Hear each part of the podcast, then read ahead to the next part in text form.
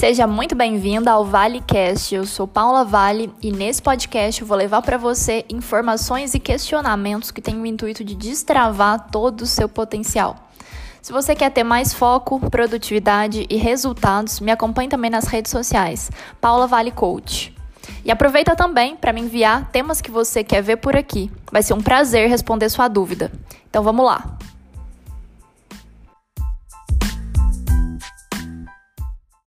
E o tema de hoje é o pior erro que uma mulher pode cometer. Então vamos lá.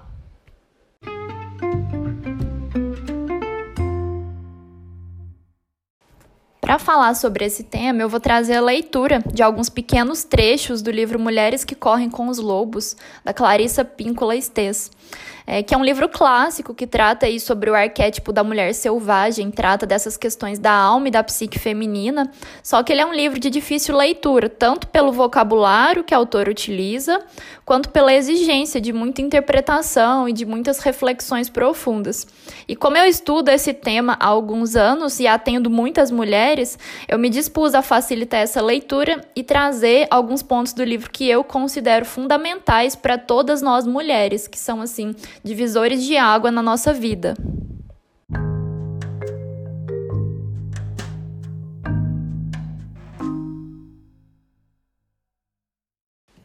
Mas afinal, que erro que é esse, né? Esse erro ao qual eu me referi, ele é o distanciamento de nós mesmas.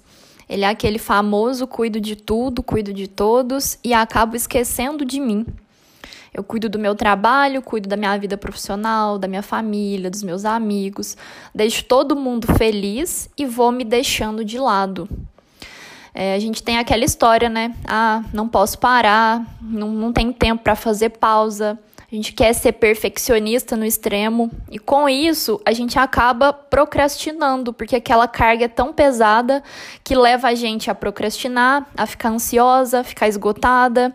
E a gente vai perdendo a nossa conexão mesmo com o nosso lado intuitivo, com o nosso lado sensível, nosso lado criativo. A gente vai abandonando as famosas pausas e descansos, a gente passa a não se permitir ser cuidada, gente passa a adotar aquele mantra, deixa que eu mesma faço e quer dar conta de tudo e não se permite ser ajudada, não se permite ter pessoas que contribuam de alguma forma com a gente, e esse abandono no longo prazo custa muito caro, tanto para a nossa saúde física quanto para a nossa saúde mental e emocional também. Para quem tem o livro e quer acompanhar, eu vou iniciar na página 24, onde a autora vai descrever alguns sintomas que são associados a essa ruptura que a gente tem com a nossa força selvagem feminina. É, eu vou ler as partes que eu considero mais comuns, as características que mais acometem a mulher que se, que se distanciou do selvagem, desse arquétipo aí que está conectado com a alma feminina. É, vou ler só alguns, porque são vários e vários, mas quem tem o livro vale muito a pena fazer uma leitura completa depois que você terminar de ouvir aqui o podcast. Então vamos lá, página 24.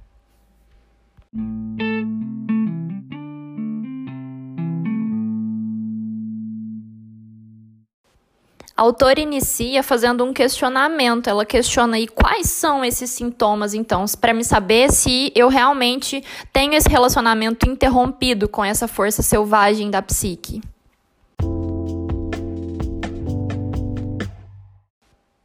E ela já te informa que se você sentir, pensar ou agir segundo qualquer um desses sentimentos que eu já vou te falar na sequência, você tem sim uma ruptura parcial ou total com a sua psique instintiva mais profunda.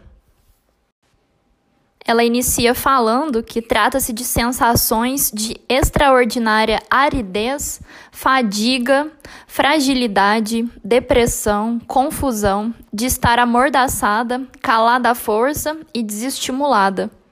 Sentir-se assustada, deficiente ou fraca, sem inspiração, sem ânimo, sem expressão, sem significado, envergonhada, com uma fúria crônica instável, amarrada, sem criatividade, reprimida e transtornada. Tem mais alguns que eu selecionei de acordo com os principais problemas que as mulheres buscam nos atendimentos de coaching que eu realizo, que é também sentir-se impotente, insegura, hesitante, bloqueada, incapaz de realizações, entregando a própria criatividade para os outros, escolhendo parceiros, empregos ou amizades que lhe esgotam as energias, sofrendo por viver em desacordo com os próprios ciclos, superprotetora de si mesma, inerte, inconstante, vacilante, incapaz de regular a própria marcha ou de fixar limites. Não conseguir insistir no seu próprio andamento, preocupar-se em demasia com a opinião alheia, afastar-se do seu Deus ou dos seus deuses, recear aventurar-se ou revelar-se, temer procurar um mentor, mãe, pai, temer exibir a própria obra antes que esteja perfeita, temer iniciar uma viagem, recear gostar de alguém ou dos outros, ter medo de não conseguir parar, de se esgotar, de se exaurir curvar-se diante da autoridade, perder a energia diante de projetos criativos, encolher-se, humilhar-se, ter angústia, entorpecimento, ansiedade, ter medo de parar e ter medo de agir.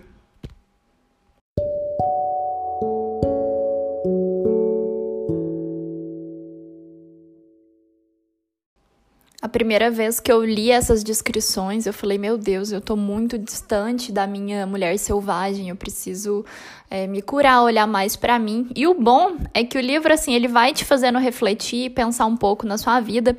E não só sintomas da é, relação rompida, a Clarissa também traz os sintomas aí do que, que seria uma mulher saudável, quais características que essa mulher apresenta e essas características você encontra na página 16. Ela fala aqui que os lobos saudáveis e as mulheres saudáveis têm certas características psíquicas incomuns que são percepção aguçada, espírito brincalhão, uma elevada capacidade para devoção.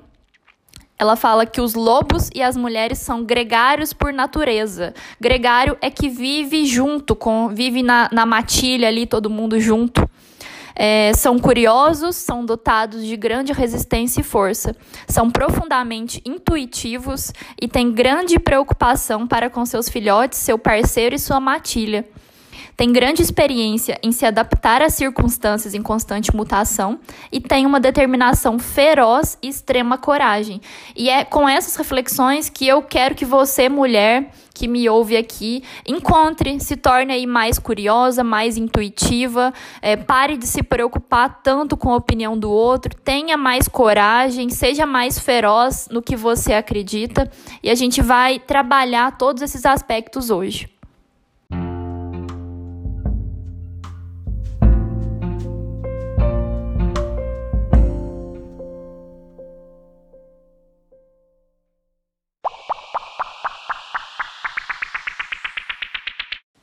Na página 28, a Clarissa fala aqui que o ingrediente mais fácil e mais acessível para a cura são nossas histórias.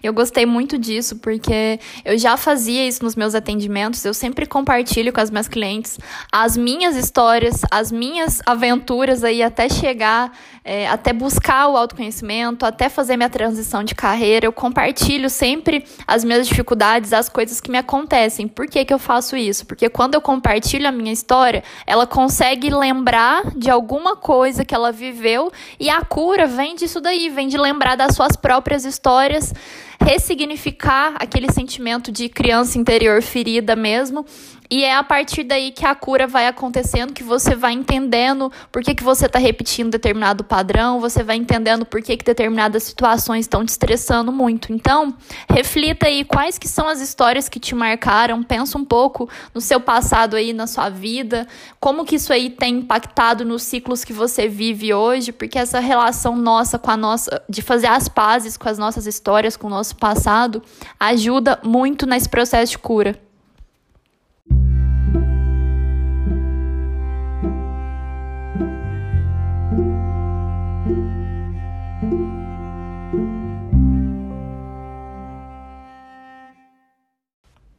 Pouco mais à frente, a Clarissa descreve como que você pode alcançar esse potencial feminino, essa mulher selvagem, esse arquétipo que a gente quer buscar, dessa conexão maior com a nossa alma, dessa proximidade maior com a nossa essência. Ela fala aqui é, que ela chega através da meditação profunda, da dança, da arte, de escrever, de pintar, de rezar, de cantar, de tamborilar, da imaginação ativa ou de qualquer atividade que exija uma intensa alteração da consciência. Ela chega lá com artes profundamente criativas, através da solidão intencional e da prática de qualquer uma das artes.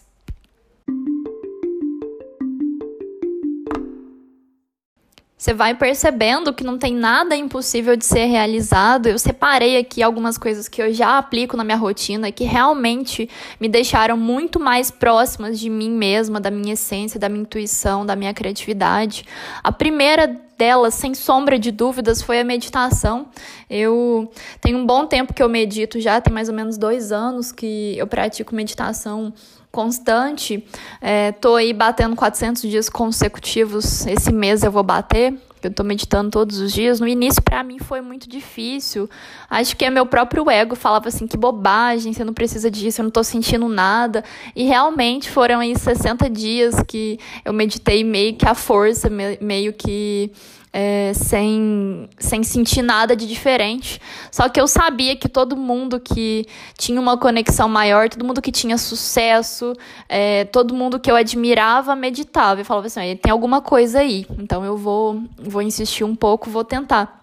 E se você tem muita dificuldade, tem a mente acelerada, o simples fato de você parar e prestar atenção na sua respiração, você prestar atenção é, no momento presente, no contato do seu corpo com a superfície do lugar que você está aí, ou então quando você deitar na cama, você sentir é, cada parte do seu corpo aí, sentir é, o, contato dos seus braços com, com a cama, sentir é, o peso dos seus olhos, prestar atenção nos seus músculos que estão é, contraídos. Isso aí já é meditar. Ou então simplesmente você fazer atividades estando com a cabeça naquele presente momento ali. Quando a gente vai lavar uma louça, dá para você meditar. À medida que você presta atenção naquela atividade ali, silencia pensamentos, ou até observar o que, que você está pensando, isso também é meditar.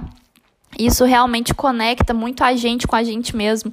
A leitura de coisas que você gosta também, de livros que você gosta, de, de uma leitura assim que te é, faça ficar no presente. A, o silêncio, ela fala aqui, solidão intencional. A solidão intencional ela é muito boa porque você silencia todo aquele ruído e fica quietinho, só você. Isso aí é uma forma de se conectar com você mesma, de ouvir suas demandas, de ouvir mais seu coração. Praticar hobbies, coisas que você gosta, artesanato, pintura, desenho, dança, isso aí tudo você está fortalecendo a sua conexão com você mesma. A escrita terapêutica também eu pratico muito.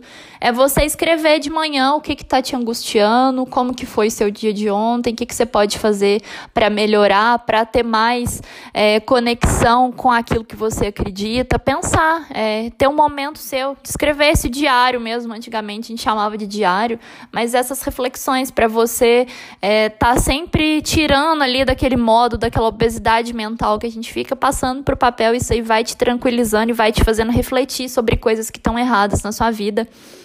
E depois coloquei aqui também exercício da gratidão, pensar aí 50 coisas que você é grata por você enxergar, por você ter locomoção, por você ter comida na sua geladeira, por você ter uma geladeira que é um, um equipamento aí que foi criado que te permite armazenar alimento, por você ter água saindo na sua torneira, por você ter luz elétrica em casa, por você é, ter acesso à internet, ter acesso a conteúdos gratuitos. E para quem quer se aprofundar mais, tem os processos de autoconhecimento. Eu facilito aí processos de coaching, de autoconhecimento profundo. É, tem pessoas que preferem é, terapia, constelação familiar, é, livros de desenvolvimento pessoal. Então, assim, são várias as estratégias para você estar tá conectada com você mesmo.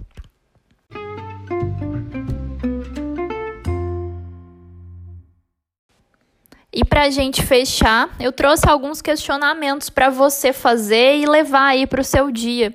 Como que tá a sua relação com você mesma? O que que precisa ser mudado? Quais que são os hábitos que você pode inserir na sua rotina? Um hobby, uma dança, o silêncio, é, a solidão intencional, a meditação, a leitura, a escrita, o que, que você pode é, inserir na sua rotina. E se você já tem uma rotina bem completa, é, fazendo várias coisas, como que você pode contribuir com outras mulheres que precisam de evoluir? Porque eu acredito que a gente é gregária, como a Clarissa fala, né?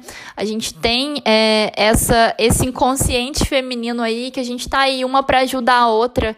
É, então, como que você pode contribuir com isso que você já sabe? É, são reflexões para você levar aí para sua semana, para o seu final de semana, não sei que dia que você está ouvindo esse podcast, que vão te fazer pensar e se conectar um pouco mais com você mesma.